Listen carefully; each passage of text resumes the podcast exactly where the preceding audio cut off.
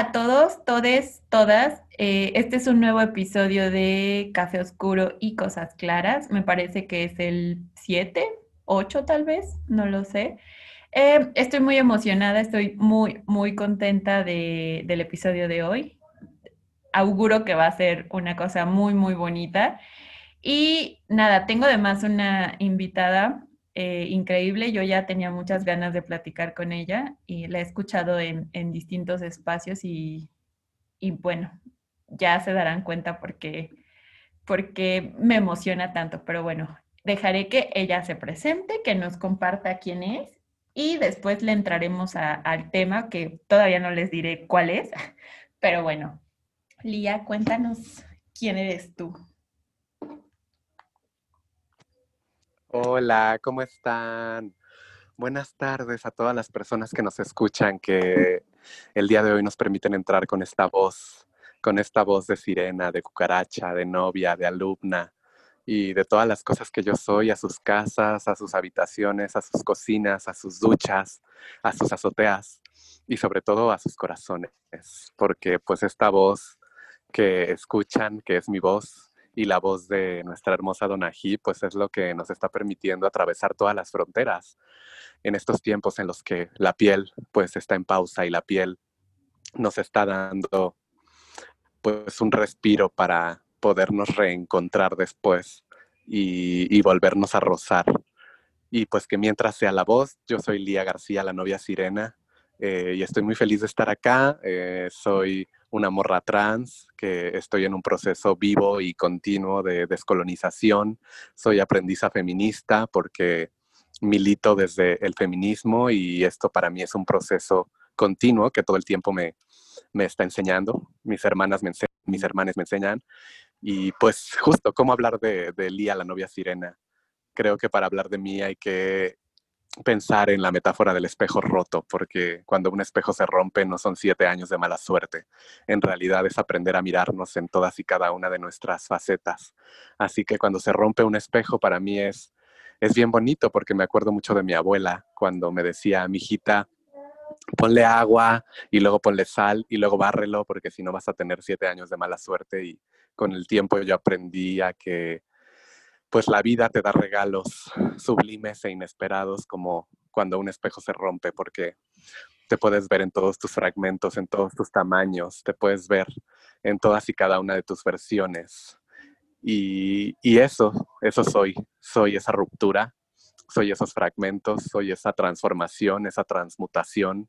Me interesa la poesía, me interesa la escritura, me interesa el arte del performance, me interesa la pedagogía radical, me interesan los feminismos trans, me interesa estar, eh, existir, respirar.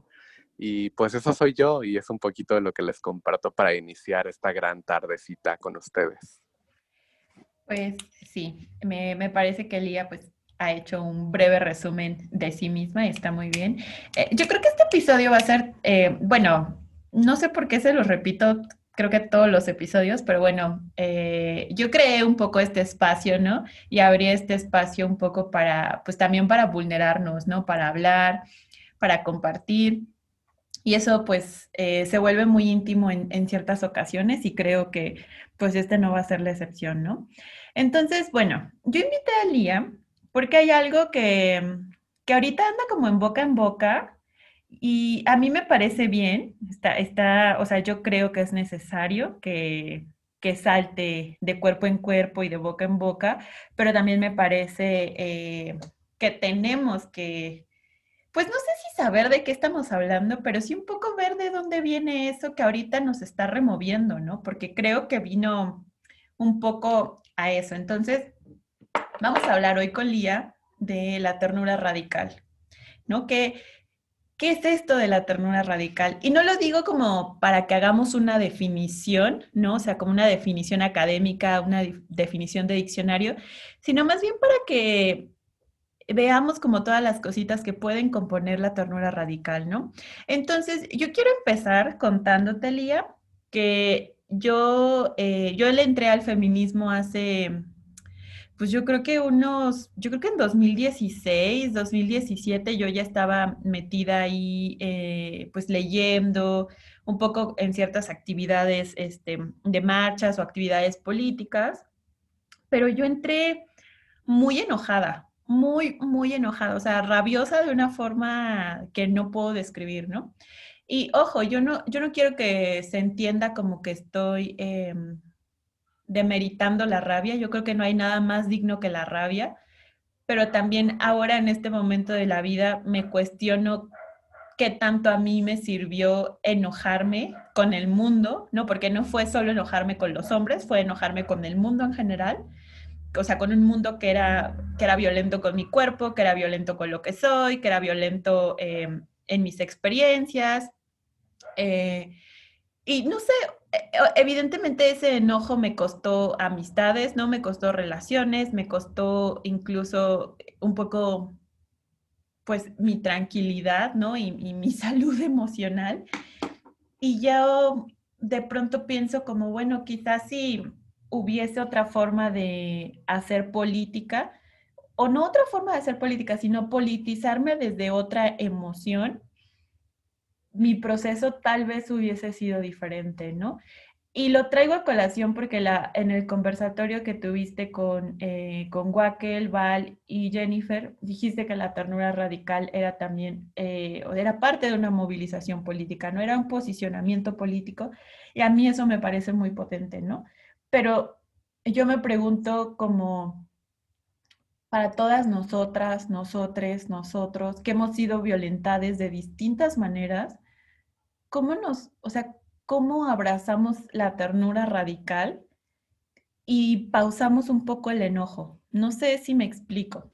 Pues es que justamente para hablar de ternura radical tenemos que empezar por definir qué no es ternura radical y que no es ternura radical, además en un contexto de la muerte y del dolor, que todo el tiempo nos está introyectando el miedo, el pánico, la desesperación, la desolación, el olvido, y nos está haciendo olvidarnos de esos actos políticos más sublimes que tienen que ver con estar conectadas con nuestros sentimientos, nuestras emociones, nuestros recuerdos, y es ahí donde empieza la ternura radical. La ternura radical empieza en la piel.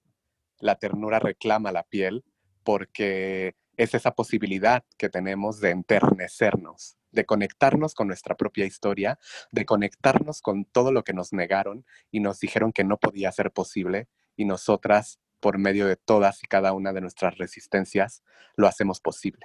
Y lo hacemos posible con movimiento, porque siento, luego existo. Y en realidad es que hay que oponerse al raciocinio. Hay que oponerse al raciocinio para dejar justamente de, de, querer definirlo todo, de quererlo apalabrar, de quererlo conceptualizar y por lo tanto enjaular. Yo creo que es importante que sí hablemos de que la ternura radical viene de un movimiento político relacionado con las resistencias trans, porque fuimos personas trans, específicamente yo, Joy Jandet, em, Daniel Coleman, quienes empezamos a, proponer eh, esta acción política de transformación allá por los años de 2011, 2012. Y de repente pasó que en la historia como que se borraron nuestros nombres, como que se invisibilizaron nuestras voces y de repente la ternura radical surge como una moda, como como una entrada para empezar a hablar de los cuidados, de las políticas afectivas, para empezar a hablar incluso de la sororidad, para empezar a hablar de activismos feministas, pero se borra en un momento de la historia que fuimos personas trans, quienes empezamos a, proponer que la ternura era una política radical de transformación y una acción política antes que un concepto o una definición académica. Pues a mí esto me, esto es un poco lo que eh, comentábamos con Lía al inicio. Eh, a mí me, pues no sé si me preocupa, pero al menos sí me genera un poco de incomodidad. Yo, yo cuando empecé a escuchar de la ternura radical, eh, empezó con un poema, que es, un poema muy bonito. No, francamente no recuerdo de quién es. y, me removió pero justo se quedó como ahí, ¿no? O sea, como una cosa bonita que de pronto circuló y después volvió a tomar como fuerza, ¿no? Justo creo que lo dices muy bien, ¿no? Se volvió una moda. Y entonces, yo no creo que en sí mismo que se hable de ternura radical y, así sea un problema, ¿no? A mí lo que me parece bien problemático y también eh, peligroso e incluso un poco pues negacionista de, de, de, de, dónde vienen ciertas cosas, pues es justo eso, ¿no? Que que detrás de ciertas eh, acciones políticas, ¿no? O ciertas formas de nombrar cosas, hay gente detrás, ¿no? Y yo he visto, yo en este podcast ya en varias ocasiones me he echado el plato a, las TERF. Eh, yo he visto muchas feministas radicales, trans, excluyentes, que hablan de ternura radical. Y me, o sea, al principio eh, digamos, sin saber del, origen, ¿no? De, esta acción política, yo decía como, bueno, es que no puedes hablar de ternura radical si excluyes a la gente, ¿no? O sea, Wackel, me, encanta citar a Wackel, ¿no? Pero en algún momento decía como, bueno, un espacio que es excluyente de identidades, pues no puede, o sea, es por definición un espacio inseguro y violento, ¿no? Y en ese sentido, pues obviamente en un espacio sí no va a haber ternura radical, ¿no? Y si tu ternura radical, entre comillas, es selectiva, entonces simplemente no es ternura radical, ¿no? Eso por un lado. Por la otra, a, mí, me, a mí me, gusta mucho como que en este momento lances el dato de, no, bueno, eh, en 2011 con estas personas, es una acción política, porque yo creo que es importante hablar de cuidados, ¿no? Pero yo creo que también eh, en cierta postura feminista se ha eh, un poco, no sé si satanizado es una buena palabra, pero sí se ve mal la cosa de los cuidados, del afecto, no sé, como que yo de pronto veo eh, algunas posturas de, personas que, condenan un poco a las, a, las mujeres que quieren tener una relación, ¿no? que quieren vincularse sexoafectivamente con otras personas, o no sé, me parece que de pronto en, este afán de racionalizarlo todo, se nos olvida que justo tenemos un cuerpo, ¿no? Y que ese cuerpo a veces necesita el apapacho, ¿no? Que a veces, eh, o sea, el cuerpo sobrepasa cualquier teoría, ¿no? No sé, me, parece importante. Sumado a esto, ah, yo escuché un día a, a en, otro podcast muy bueno, eh, Afrochingonas, que ella hablaba de la ternura radical y hablaba un poco eh, de cómo a las personas trans y a las personas no binarias y a ciertas eh, disidencias se les niega el amor, ¿no? O no sé si esa es la forma correcta de decirlo. Quiero recordarles que yo grabé un episodio que se llama em, Simbólica Deuda de Amor, que justo va por ahí, ¿no? O sea, ¿qué, qué pasa cuando un cuerpo por X o Z razón no es visto o no es tomado como sujeto de amor, sino más bien como sujeto de fetichización o algo así, ¿no? O sea, no sé si la ternura radical también nos atraviesa de esa manera.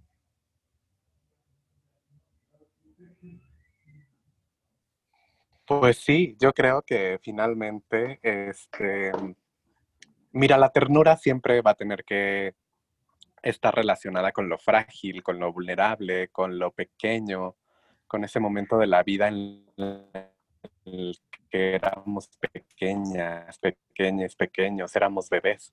Y qué bonito, porque pues también es ahí donde nacen esas pedagogías de la crueldad que dice Rita Lause y otras autoras de la diáspora, que son esos momentos en los que siendo niñas, siendo niños, siendo niñes, se nos negaban muchas cosas, se nos ponían reglas, se nos ponían límites y no se nos permitía continuar enterneciendo. Y muchísimo más cuando cuando fuimos presas de esa masculinidad. Entonces, eh, a mí me parece que, hay que hablar de, cómo en el mundo se nos ha negado tanto, y más a las personas trans. Este discurso trans excluyente no hace más que producirnos dolor, y el dolor se encarna, y el dolor se hace piel, y nos recuerda también una memoria de despojo, una memoria de robo, una memoria de negación, porque ese discurso está activando justamente esa precarización que hemos tenido en el amor las personas trans. Por eso me parece muy potente que resignifiquemos la ternura radical, como una acción más que como un discurso, como un concepto, porque es una acción que precisamente abre la posibilidad de existir, abre la posibilidad de vivir y abre la posibilidad de ser y volver a ser todo lo que somos por dentro. Y eso es un acto radical de amor. Ayer a mí me preguntaban que cómo eh, podíamos hacer para deconstruir el amor romántico y dejar de, pues, de seguirlo trayendo eh, sobre nosotras, sobre nosotros. Y yo decía, es que cuando no lo has vivido, cuando no has vivido todo eso que, que te dicen que es el amor, ¿cómo lo vas a poder deconstruir?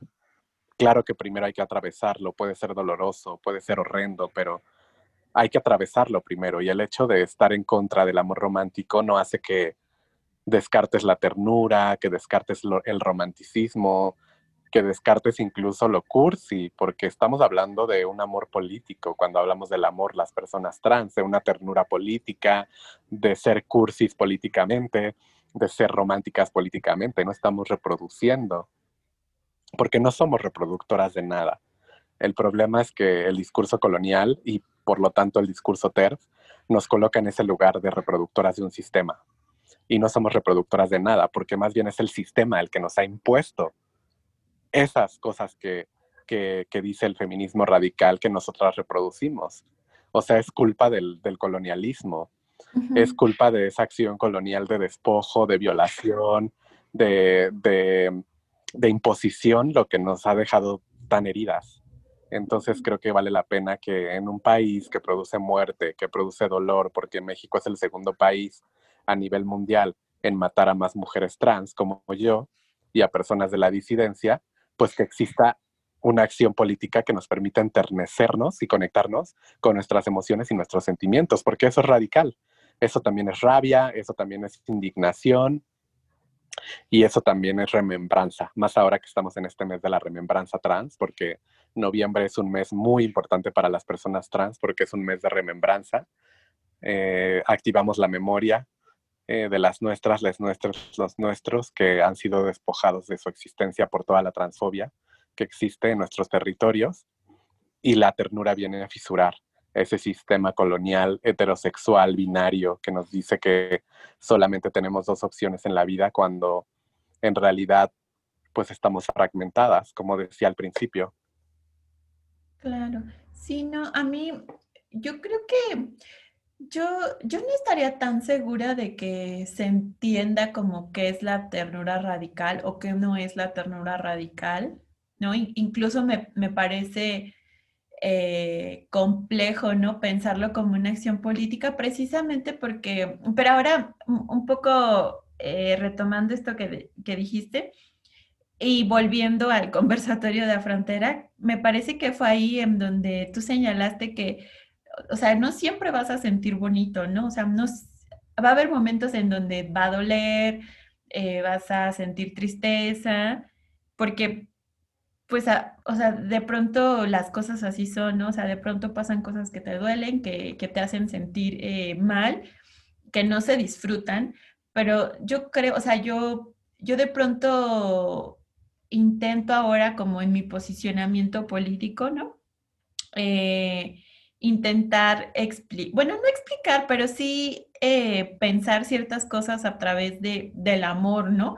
O, o, de justo de la ternura o del cariño, porque si no, no, o sea, no sé qué tan útil me ha, me ha sido a mí solamente estarme enojando y enojando y enojando y enojando, ¿no? O sea, repito, yo creo que la rabia es muy digna, pero también yo me cuestiono como, bueno, ¿qué, qué tanto esa rabia a mí me ha servido para construir cosas, ¿no? Porque yo creo que ahí está el otro asunto. Me parece que, que vulnerarte, ¿no? Que vulnerarnos, eh, sí que que recordar que pues, también somos suavecites y que necesitamos también eh, enternecernos, no nos vuelve, em, no nos vuelve como potencialmente, em, es que pues, sí, débiles. O sea, es que yo creo que el problema con las emociones, o sea, el problema entre comillas, eh, es que se traduce en una suerte de debilidad y yo creo que ahí hay una gran potencia, ¿no? O sea, para mí también sí hay algo que mueve, y es el cariño, ¿no? O sea, yo creo que, que gran parte como de ciertas movilizaciones políticas también han sido posibles, sí por la rabia, pero también por el amor, ¿no? O sea, pienso, por ejemplo, en que quizá eh, ciertas personas cercanas a mí no se habrían interesado, por ejemplo, en temas feministas o de coloniales o antirracistas, si no fuesen cosas que a mí me atravesaran y como me atraviesan y me, me ponen en una situación emotiva, eh, esto les resuena, ¿no? O sea, yo, yo siento que la potencia de las emociones y de la ternura es que hace clic de una manera distinta a la que lo hace la racionalidad, ¿no?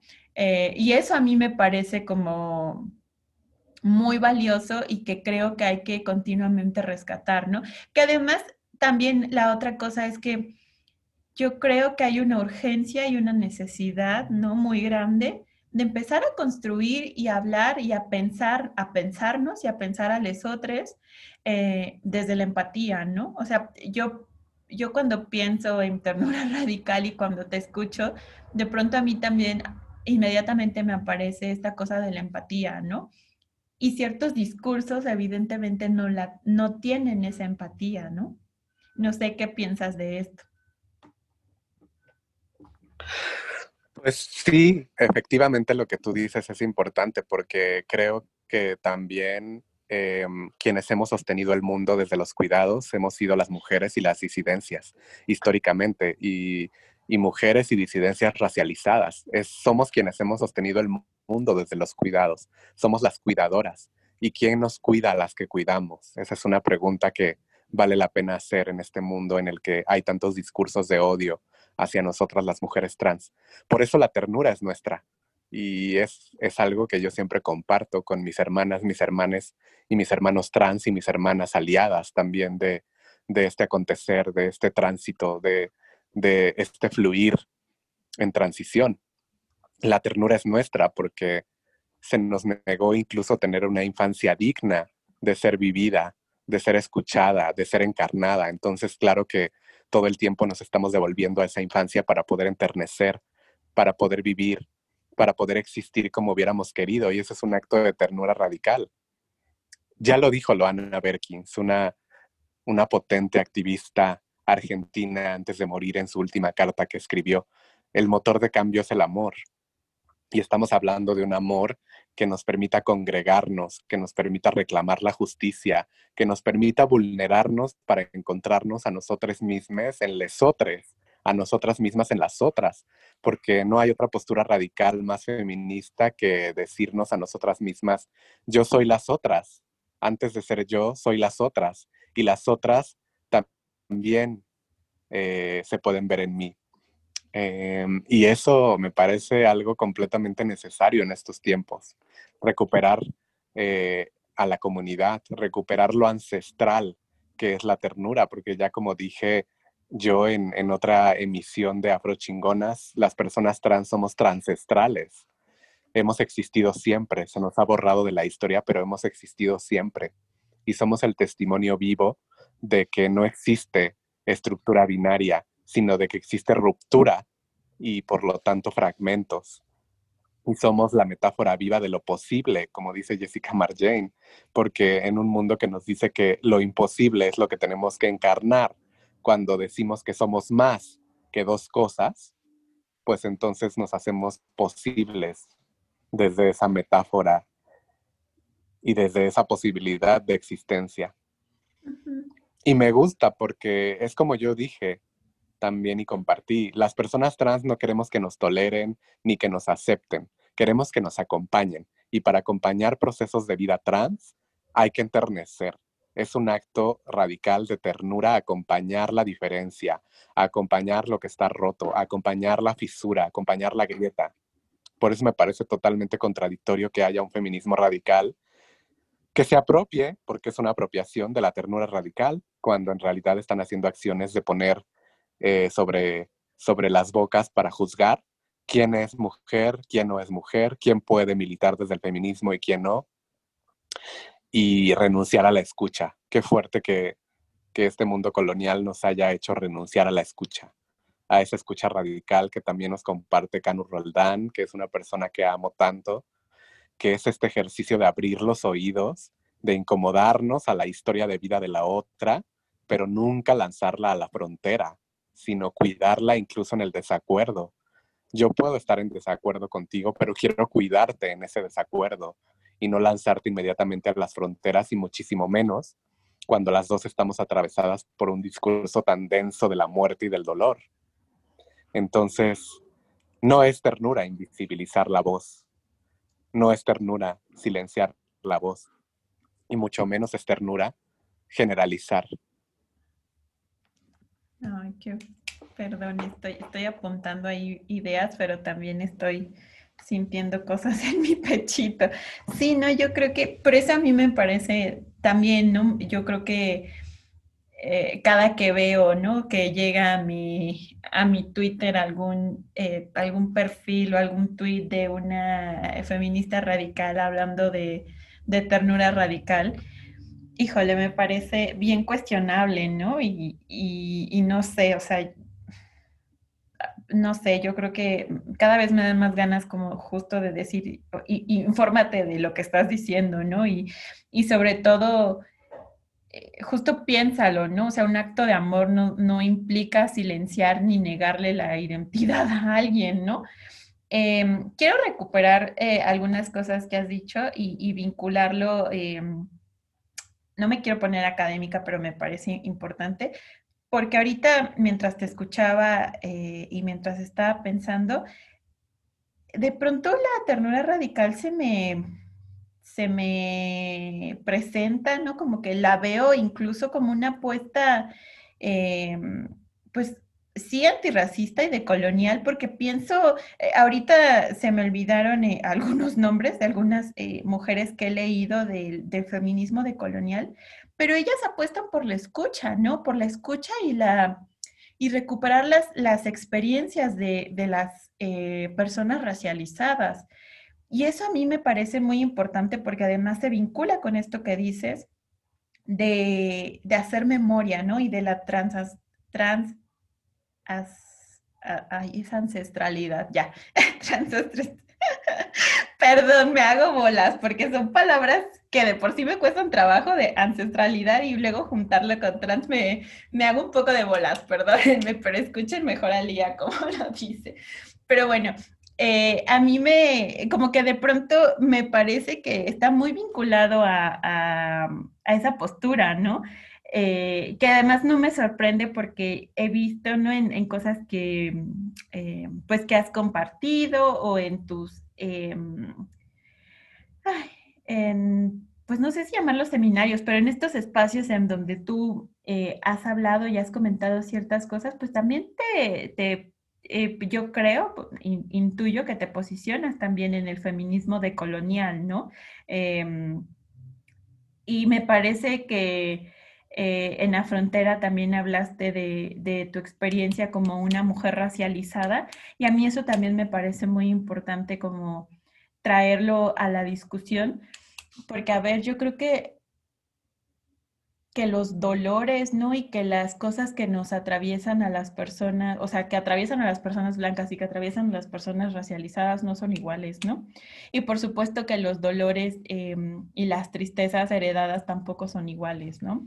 Y, creo que de ahí un poco yo rescato esta cosa eh, que es muy importante de hacer memoria, ¿no? Y de voltear a ver atrás, porque atrás también somos, ¿no? Así como en este momento estamos siendo, atrás también somos y venimos de ahí y me parece eh, muy importante. La otra cosa que quería mencionar, eh, que dijiste, no, no recuerdo en qué momento, pero bueno, o sea, yo, yo me, detendría a pensar justo como, yo creo que vale mucho la pena, ¿no? Eh, hablar de, amor, o sea, no en este momento, sino traerlo a la discusión feminista, ¿no? Como hablar de amor, amor romántico, como les gusta decirlo, eh, de afectos, de cuidados, de vínculos, porque yo creo que en un mundo en donde a ciertas personas, por ser personas racializadas o por ser personas que pertenecen a la disidencia o por ser personas simplemente que no, se, que no nos ajustamos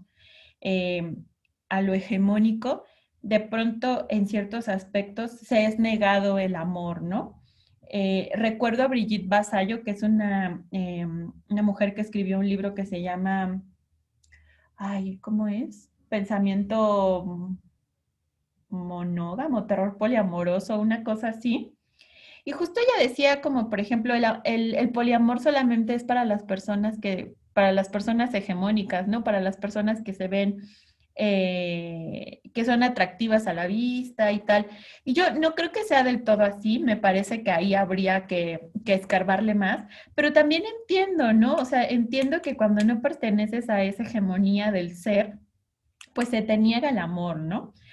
O sea, yo en mi experiencia eh, tengo muchos problemas con eso, porque después de haber salido de una relación violenta en muchos sentidos, me cuesta mucho trabajo vincularme sexoafectivamente con alguien, un poco por el trauma y por la desconfianza y tal. Y pienso, por ejemplo, en que a mí esas discusiones de de deconstruir el afecto y de deconstruir los vínculos, a veces no me resuenan del todo porque yo sí los quiero, ¿no? Los quiero reformar, o sea, de otra manera, ¿no? No con la violencia con la que eh, lo experimenté en un primer momento, pero me, o sea, me gustaría como continuar hablando de eso, ¿no? Simplemente de pronto me parece que en ciertas posturas se demerita de nuevo eh, el cariño, ¿no? El amor. Y no sé, recuerdo, por ejemplo, que alguna vez una chica decía en Twitter como, bueno, es que ustedes piensan que entre las mujeres debemos ser empáticas y que todo es empatía y a veces no, pues no se nos antoja, ¿no? Y yo creo que, o sea, está bien, puedes no ser empática, eh, empática con, con lesotres, pero sí me, me parece como, como un foquito rojo que de pronto se atraviese por, por la cabeza esta cosa de, bueno, a las mujeres siempre se nos ha vinculado a lo bueno, entre comillas, y entonces ahora ya no lo voy a hacer simplemente porque es parte de un estereotipo. No, a mí eso me parece bien problemático. No, no sé tú qué, este, qué pienses al respecto. Y creo que, que, que va un poco con esto que estamos discutiendo. Bueno, compartiendo. Pues es que sí, además también abordarlo desde lo trans se vuelve doblemente complejo porque justo en esta idea de reproducción que tanto nos ha condenado, se piensa que cuando asumimos una postura política desde los afectos y los cuidados, estamos reproduciendo incluso la maternidad obligatoria de esa madre que cuida, esa madre que afecta, esa madre que es intocable e inmaculada. Y pues en realidad no, porque cuando lo estamos encarnando los cuerpos trans de la feminidad, pues lo estamos revolucionando. No es un asunto de reproducción, o sea, realmente hay que quitarse los lentes coloniales para saber que los cuidados y los afectos van mucho más allá de lo que el mundo colonial ha dicho que son los afectos y los cuidados y por lo tanto la ternura. Entonces creo que, sí es importante que, dejemos claro que en esta, em, en esta compartición decir que somos las personas de la disidencia y las mujeres quienes hemos sostenido el mundo históricamente desde los cuidados, pues lo hagamos interseccionalmente, porque hemos sido personas racializadas, afrodescendientes de las diásporas, quienes en realidad hemos hecho esos cuidados al mundo. Y incluso desde lo que producen los feminismos, eh, porque veo que se produce mucho conocimiento sobre poliamor, sobre anarquía relacional, sobre entender el amor desde otras formas no, no hegemónicas, pero fueron las mujeres negras de la diáspora las que empezaron a hacer activismo sobre el amor. El tema es que también se hizo extractivismo, se invisibilizó su voz, se, se hizo un borrado, ahora que está tan en boga esto del borrado. Entonces, eh, ¿por qué nos cuesta tanto trabajo eh, hablar de, estos discursos de la ternura, del amor, de los cuidados, del giro afectivo, porque el giro afectivo no existe sin nosotras las personas trans. Em, ¿Por qué se nos borra de la historia cuando se tocan estos temas? ¿Y qué, qué efectos políticos tiene eso?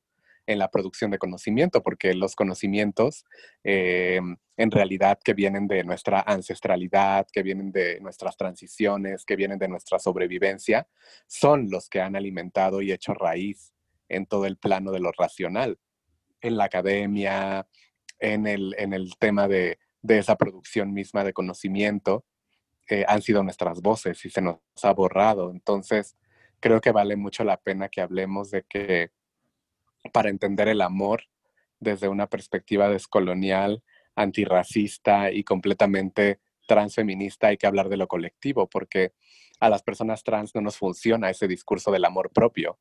Mientras desde el feminismo se dice que tú te tienes que amar, que tú tienes que ver por ti, el cuarto propio.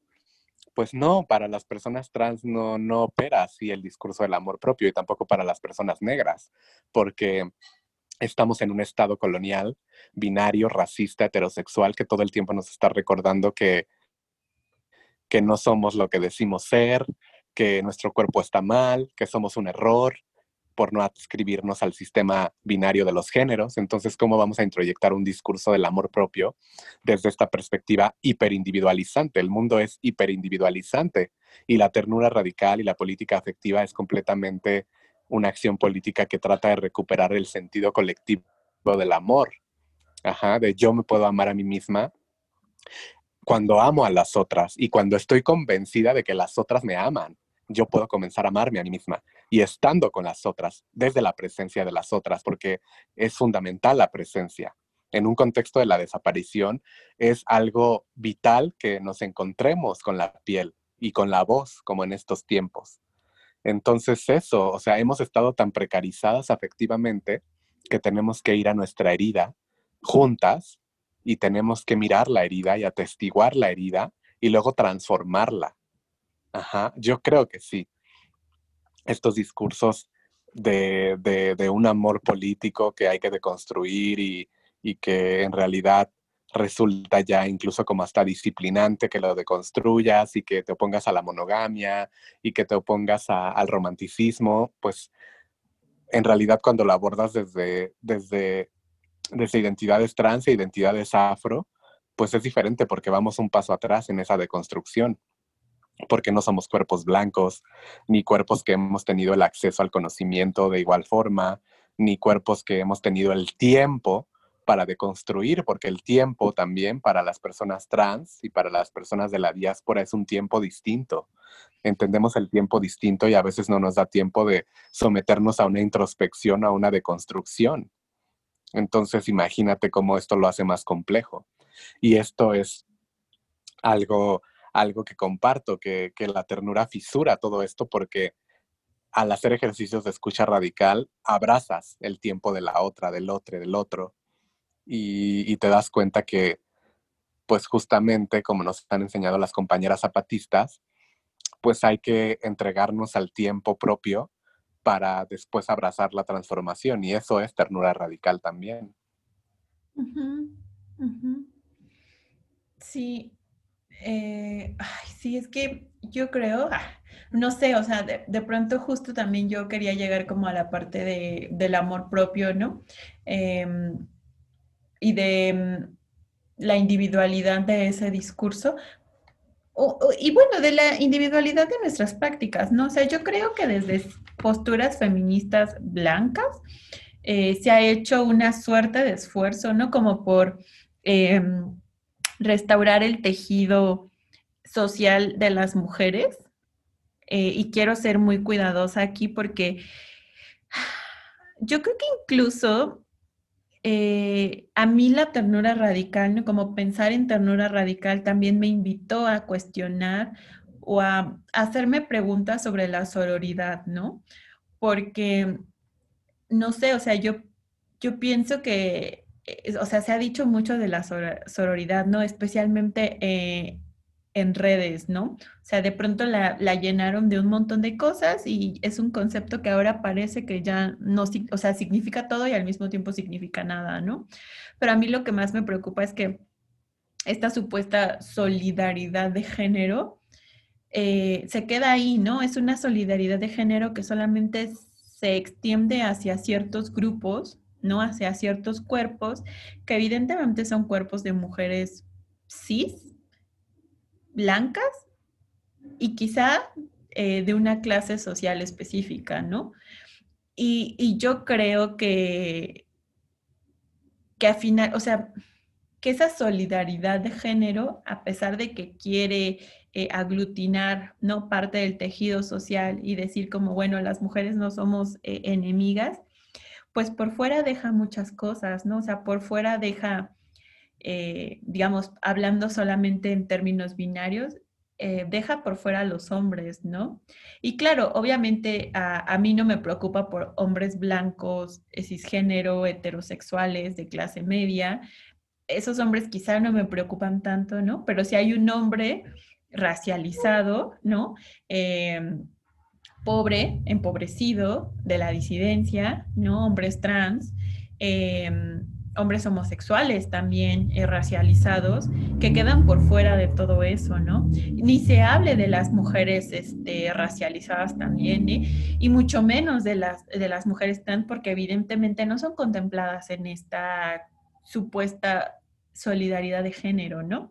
En ese sentido también me, eh, la ternura radical, ¿no? Como de pronto la, pienso, invita a abrazarnos e, entre nosotros, ¿no? Y no solamente entre, entre mujeres, ¿no? O sea, mujeres y todo lo que implica ser mujer, ¿no? Eh, sino que también implica abrazar a, a lesocres, ¿no? Que, pueden ser también hombres, ¿no? Que pueden ser hombres de la disidencia, que pueden ser identidades no binarias.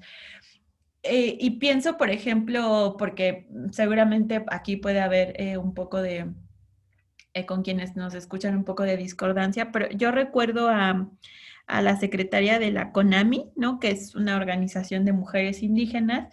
En algún momento le escuché decir eh, y además también a colectivas de, jóvenes indígenas aquí en la Ciudad de México, yo siempre los he escuchado decir que, eh, que no niegan que los espacios de mujeres sean importantes, ¿no? Porque a veces justo necesitas compartir con quienes son como tú, ¿no? O sea, quienes están atravesadas por experiencias similares a las que tú tienes, pero también es importante abrazar a, toda la colectividad, ¿no? A todo lo que, a todo lo que te rodea.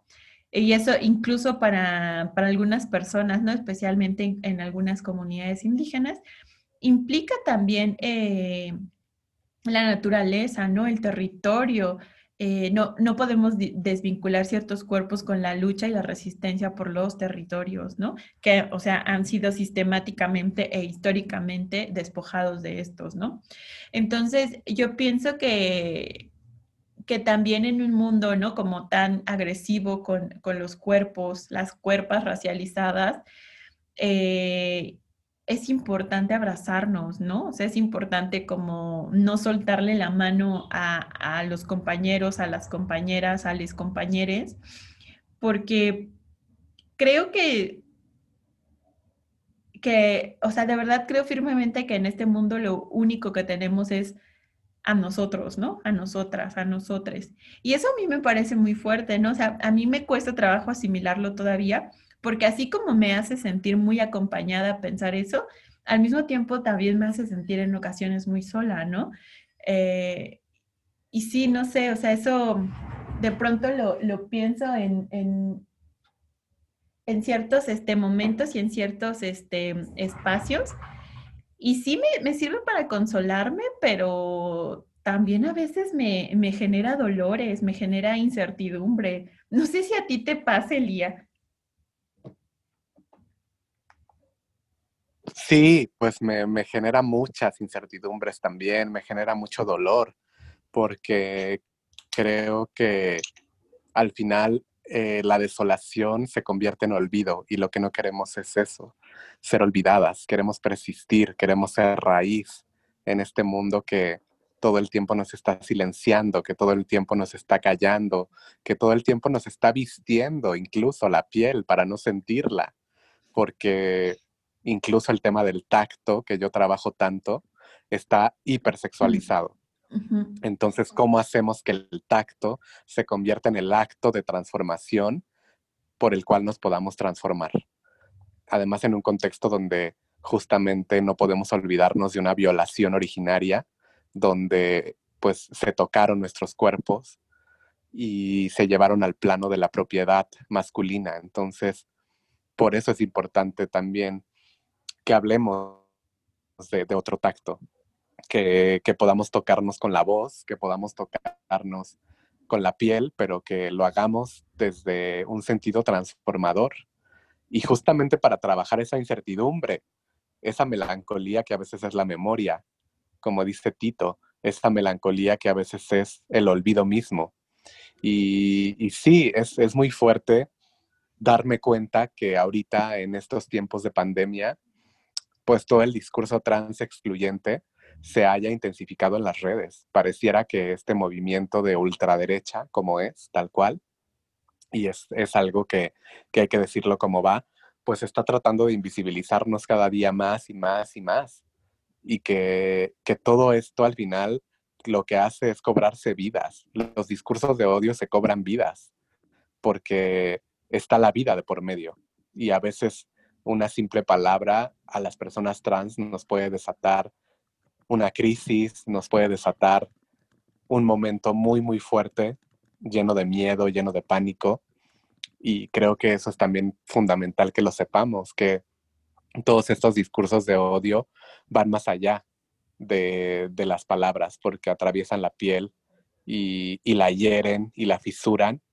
Y, que justo, o sea, creo que para hacer una acción política de ternura radical hay que vulnerarse, para hacer una acción política de ternura radical hay que escuchar y a veces el mundo no nos da las herramientas para poder escuchar, para podernos vulnerar, para podernos mirar entre nosotras desde nuestra propia historia y encontrar cruces y también encontrar discrepancias, pero hacer de esas discrepancias nuestras fortalezas. Creo que, justo es un trabajo que nos va a incomodar, eh, hacer este trabajo propio de transitar a la ternura siempre nos va a incomodar, va a ser incómodo.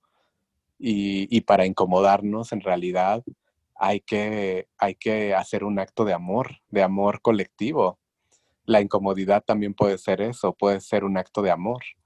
Y para transitar a la ternura hay que incomodarnos, pero ¿quién quiere incomodarse con nosotras, las otras, las extrañas? Ese es el asunto. Claro. Y además yo creo que también em, se trata un poco, bueno, ahorita lo pensé, de confiar, ¿no? O sea, de dejarse ir, de, de no sé, es que ahorita pienso, no sé si, si ubicas a Luisa Almaguer. Ah, sí, pues estuviste en un episodio de su podcast, ahorita me acordé. Em, recuerdo que alguna vez Luisa dio un, concierto así chiquito y yo venía de una marcha con unas amigas y unos amigos y Luisa decía como, bueno, es que a veces tienes que elegir tus batallas, ¿no? Em, y ella decía como, bueno, quizá ahorita yo lo único que quiero es llegar, empiernarme con un güey y no pensar en que tengo que deconstruir el amor romántico, ¿no? Y a mí eso se me quedó muy grabado porque creo que también vulnerarte implica eso, ¿no? O sea, como confiar en el otro, o sea, vaya, o sea, claro que esto implica que se tiene que ser cuidadosa, cuidadoso en ciertos espacios y en ciertos momentos, pero creo que también eh, hay un ejercicio de confianza hacia, hacia afuera, ¿no? Como yo creo que la posibilidad de ser herida en, cierto aspecto, no quiero ser eh, como muy quisquillosa, decir que puede ser, eh, o sea, presentarte vulnerable implica que, pueden herirte, ¿no? A eso me refiero.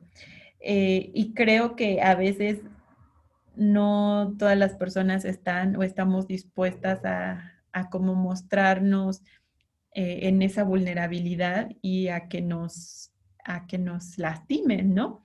O a que también nos quieran, porque yo creo que es, es por los dos lados, ¿no? Como decir esto soy o esto pienso o esto siento o, o, siento esto por ti o yo qué sé. Incluso lo que decías con Afrochingonas y ahora con este eh, en la frontera, lo de la intensidad, ¿no? O sea, ser intensas en un mundo al que no le, o sea, que aparentemente no le gusta que sientas tanto, ¿no? Porque sentir es sinónimo de debilidad, es sinónimo de que eh, eres a lo mejor arrebatada y no estás pensando las cosas bien.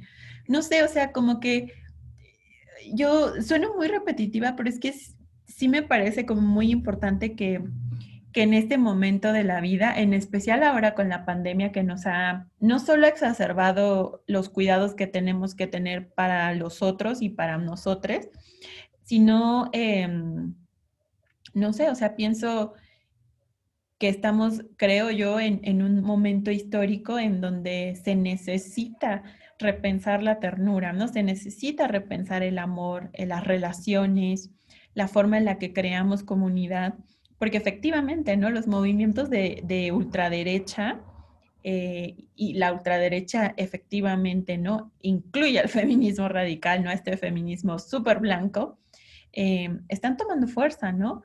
Y, la, y creo que la forma de hacerle contrapeso sí es a través de, cosas teóricas, ¿no? Y cosas académicas, incluso con, proyectos políticos eh, gubernamentales. Pero también creo que las apuestas en, chiquito y en colectivo, desde la recuperación de nuestra historia, de las emociones, también es muy importante, ¿no? Y también es, es un contrapeso, yo diría, todavía mayor frente a discursos de odio, ¿no? Porque, a ver, todo este tiempo le hemos estado diciendo feminismo radical y TERF y nada más, pero yo creo que es un discurso de odio, ¿no? O sea, yo, yo creo que en un discurso de odio no puede haber ternura, ¿no? No puede haber ningún tipo de amor, no puede haber ningún tipo de empatía, porque se construye a través del prejuicio, eh, del desagrado hacia lesotres, o sea, no, me parece que eso sí es importante decirlo, ¿no? De la generalización, ¿no? También de la generalización de las experiencias, cuando en realidad somos vidas que hemos vivido tantas cosas y que pues no podemos generalizar así de cruelmente todas las historias, porque entonces ¿dónde está la interseccionalidad? Exactamente. No, y además es, es muy, yo, yo también creo que no se pueden generalizar las historias ni universalizar las experiencias porque justo no, no somos la medida del mundo, ¿no? Y yo creo que así, yo creo que ni Lía ni yo queremos ser la medida del mundo, ¿no? Ni el ombligo del mundo, pero sí queremos ser vistas, ¿no? Y sí queremos que esas historias específicas que nos atraviesan y que también pueden ser compartidas en ciertos aspectos, sean reconocidas y sean escuchadas, ¿no? A mí, eh, yo, voy a decir algo aquí, a mí me parece bien arrogante, ¿no? Eh, muy egoísta y muy bajo pensarse como la medida del mundo, ¿no? Y los discursos de odio y los discursos de ultraderecha, a final de cuentas, son eso. Yo diría, yo no sé qué opines de eso, Lía, pero yo pues creo. sí, porque todo lo que todo lo que trate de encapsular, todo lo que trate de buscar la verdad absoluta de cualquier discurso, pues sí es completamente violento, patriarcal, colonial y sobre todo lleno de fobia, porque pues no queremos la verdad absoluta de las cosas. No queremos que nos encapsulen, no queremos que, nadie, nadie em, se meta con nuestra identidad porque nuestras identidades no son debates, no son debatibles. Entonces, en realidad lo que queremos es abrir el mundo a otros mundos. Lo que queremos es realmente dar cuenta de que somos más de lo que la colonización nos vino a decir que, éramos. Entonces, pues sí, o sea, tenemos que transitar y yo creo desde mi postura personal que lo que nos va a hacer transitar a la ternura va a ser la escucha, escucharnos, encontrarnos. Yo, a mí me encantaría de verdad poderme encontrar, poder escuchar, poder compartir, poder disentir con empatía y dejar el dolor atrás, porque yo ya estoy cansada del dolor que perpetra este Estado colonial, normativo, patriarcal, hegemónico, masculino hacia mi cuerpo, hacia mi vida, hacia mi historia, como para realmente tener que asumir otra lucha dentro del feminismo. Imagínate lo que significa para nosotras las mujeres trans tener que asumir una lucha dentro del feminismo, cuando en realidad afuera nos están matando. Somos el segundo país a nivel mundial en presentar más crímenes de odio a mujeres trans. Crímenes de Estado además son, o sea, son crímenes de Estado. Y cuando el feminismo podría ser un refugio un lugar que nos devuelva la certeza de existir, tenemos que emprender otra lucha ahí. O sea, qué fuerte, ¿no? Qué fuerte y qué cansado y qué desolador. Porque también, ¿qué, nos espera para nuestras generaciones que vienen, lo que queremos para nuestras generaciones que vienen, caminando atrás de nosotras, siendo, siendo ancestras, pues en realidad es este, referentes históricos. No queremos eh, más enemigas, más enemigos, queremos más referentes históricos de la lucha feminista y trans y no producir más enemigas y más cierre de puertas y fronteras. Ya bastante tenemos con las fronteras que existen como para estar construyendo más fronteras en, en militancias feministas y transfeministas. Claro, sí, ay, sí, no, a mí, bueno.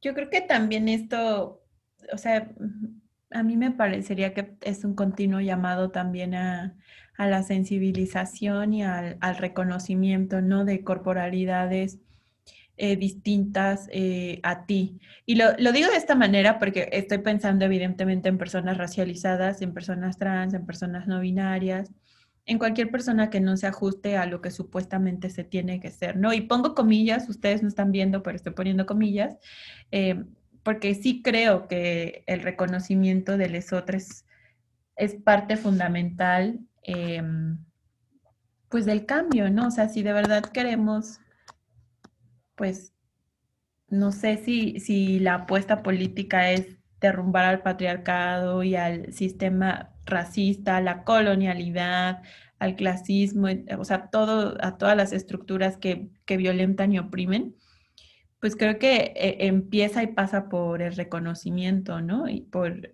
la empatía y por el acompañamiento. Eh, no lo sé, estoy, estoy pensando mucho, siempre, siempre que te escucho me quedo pensando en muchas cosas y sintiendo otras más. Ay, preciosa, qué bueno. Sí, es, es como encontrarme contigo ha sido una cosa de verdad, sí confrontadora, ¿no? Porque me, me he enfrentado a mis emociones y a veces me cuesta un poco de trabajo también dejarme ir y vulnerarme, pero siempre ha sido muy bonito.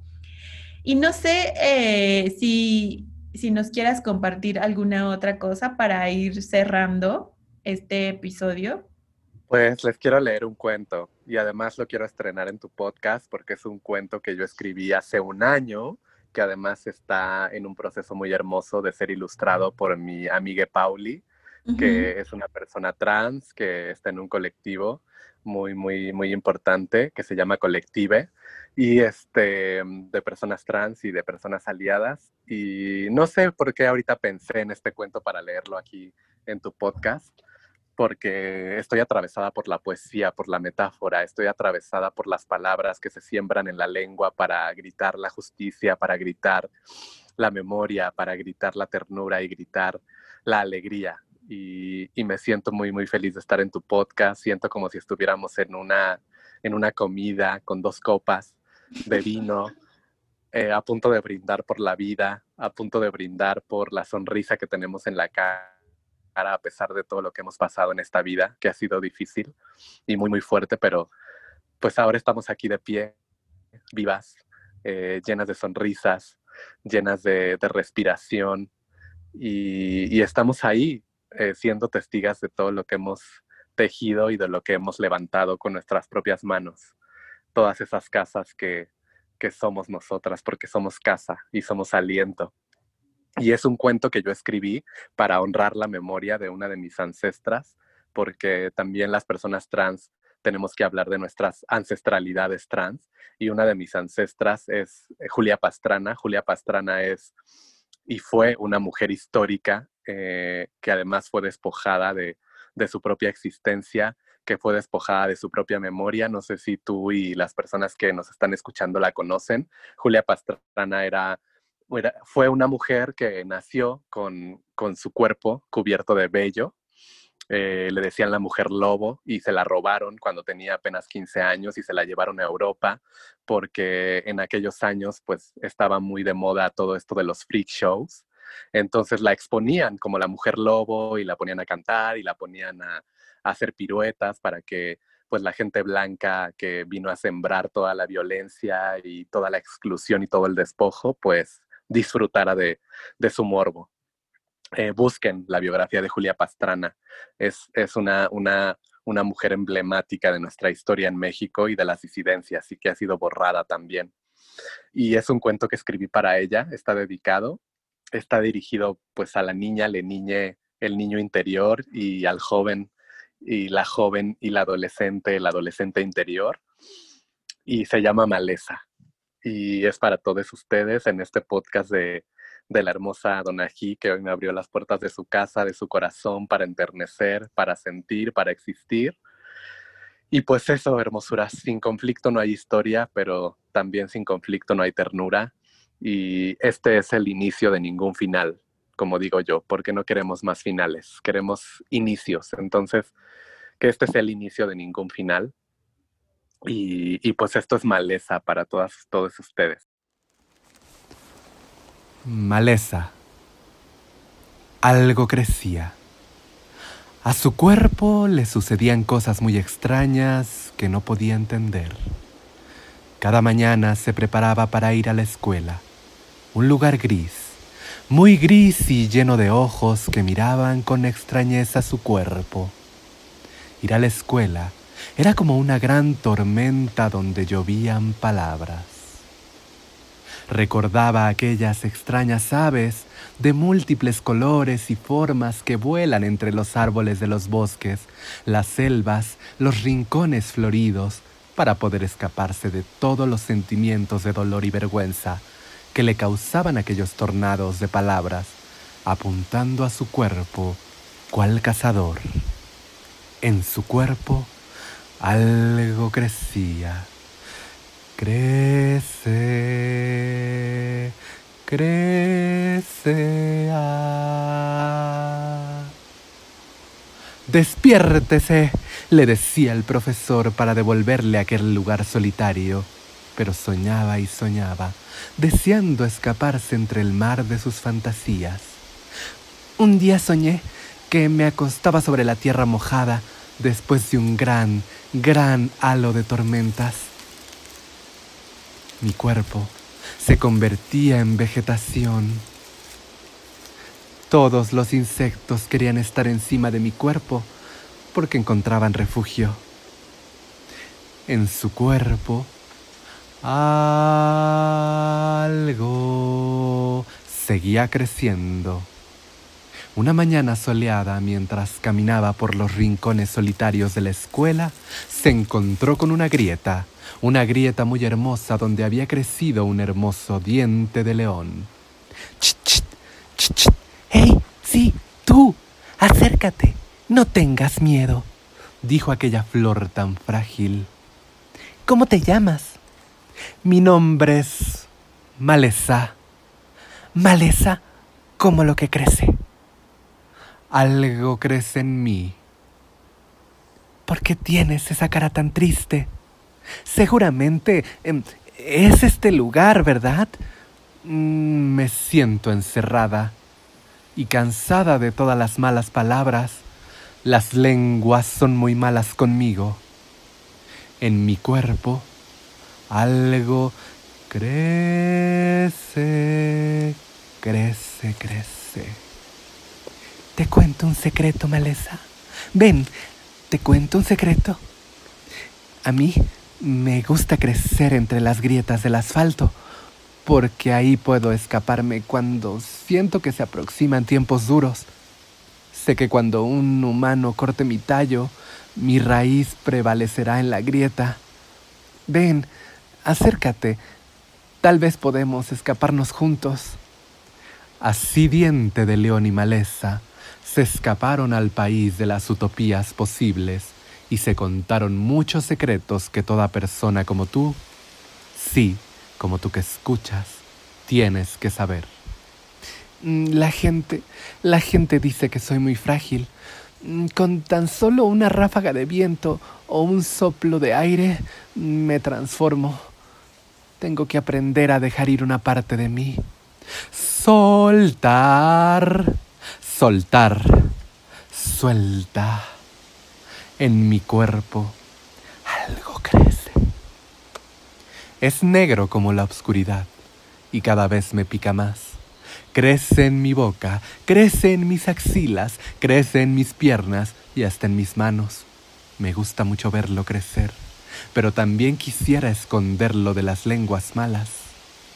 Y no, No sabía que era una maleza de historias, una maleza viva de saberes y palabras que se habían transformado, una frondosa maleza de resistencia, fuerza y sabiduría, una grieta por donde entrar y salir.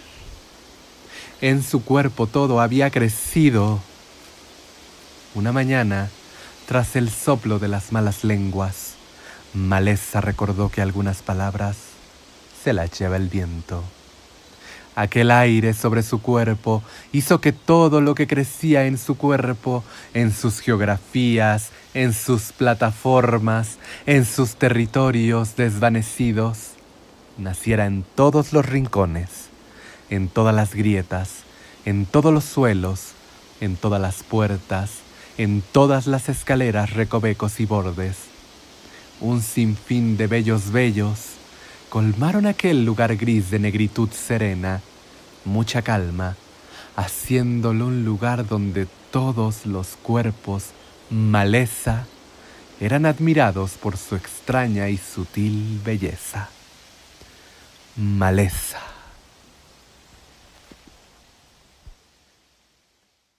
Y ese es el cuento de, de Maleza y está, me encanta porque en realidad, pues sí, ¿no? La maleza es lo que se corta, la maleza es lo que, lo que, lo que causa tanto malestar y, y nadie se da cuenta que es lo más hermoso que puede crecer del asfalto, la maleza. Ay, aplaudí. Apagué el micrófono, pero yo aplaudí. Ay, sí, bebé, sí. Ay, me gustó mucho, me, me, me, conmueve porque efectivamente, ¿no? De pronto la maleza hasta es vista como, ay, ¿cómo se le como hierba mala, ¿no? Como si no, si no fuese otra cosa más que algo que estorba ahí. Y me parece que, pues no. Y, y creo que muchas de nosotras, ¿no? De nosotros, nosotres, a veces nos podemos sentir como maleza, ¿no? Y bueno, con esta historia que nos compartes, pues o sea, es todavía más significativo, simbólico y, emocional. Y ay, estoy muy conmovida, Lía. No estoy llorando nada más porque me hago la valiente, pero de verdad estoy muy conmovida y me llena, de verdad escucharte me llena el pechito de cosas muy bonitas.